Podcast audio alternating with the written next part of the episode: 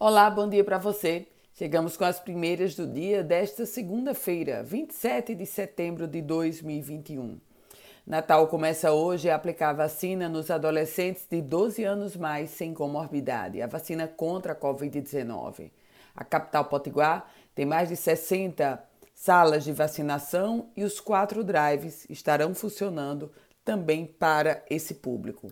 Por falar em vacinação, já em Mossoró, que começou a vacinação, está avançando na vacinação dos adolescentes, também chega agora para aplicar a dose de reforço nos idosos. Mossoró começa a aplicar a terceira dose nos idosos com mais de 70 anos de idade. Atenção, essa aplicação acontece no Ginásio Municipal Pedro Ciarline. Vamos falar sobre política e política administrativa, porque o governo do Rio Grande do Norte anunciou que vai editar um decreto regulamentando a venda direta do etanol das usinas para os postos de combustíveis, isso sem precisar passar por distribuidora.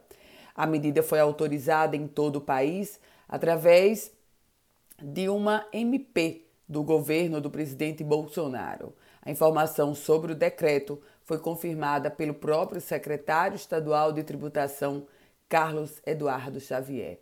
E por falar em gasolina, o Rio Grande do Norte, por 20 vezes, 20 semanas, figura entre as mais caras, a gasolina mais cara do país.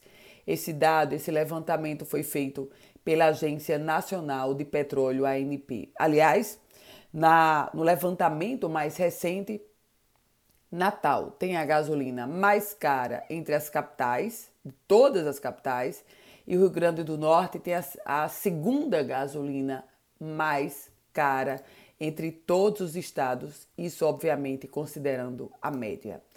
E a governadora Fátima Bezerra convoca para amanhã de hoje uma entrevista coletiva. Vai avaliar os mil dias de gestão. Óbvio que a governadora vai tentar fazer uma propaganda positiva desses mil dias, mas muitos são os percalços, essa entrevista coletiva promete.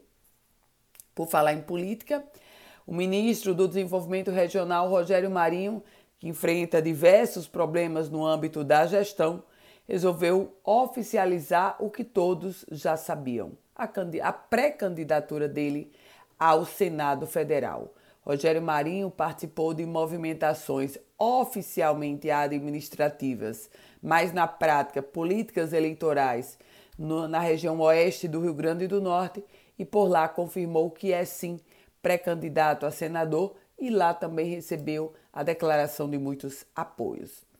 Falando sobre esporte, o América venceu o Motoclube 1 a 0 na Arena das Dunas. Foi o primeiro jogo com a presença de torcida durante essa pandemia da Covid-19. Depois de 18 meses de proibição, a torcida foi saudar o América, foram 2.386 pessoas presentes, uma renda de R$ 125.560.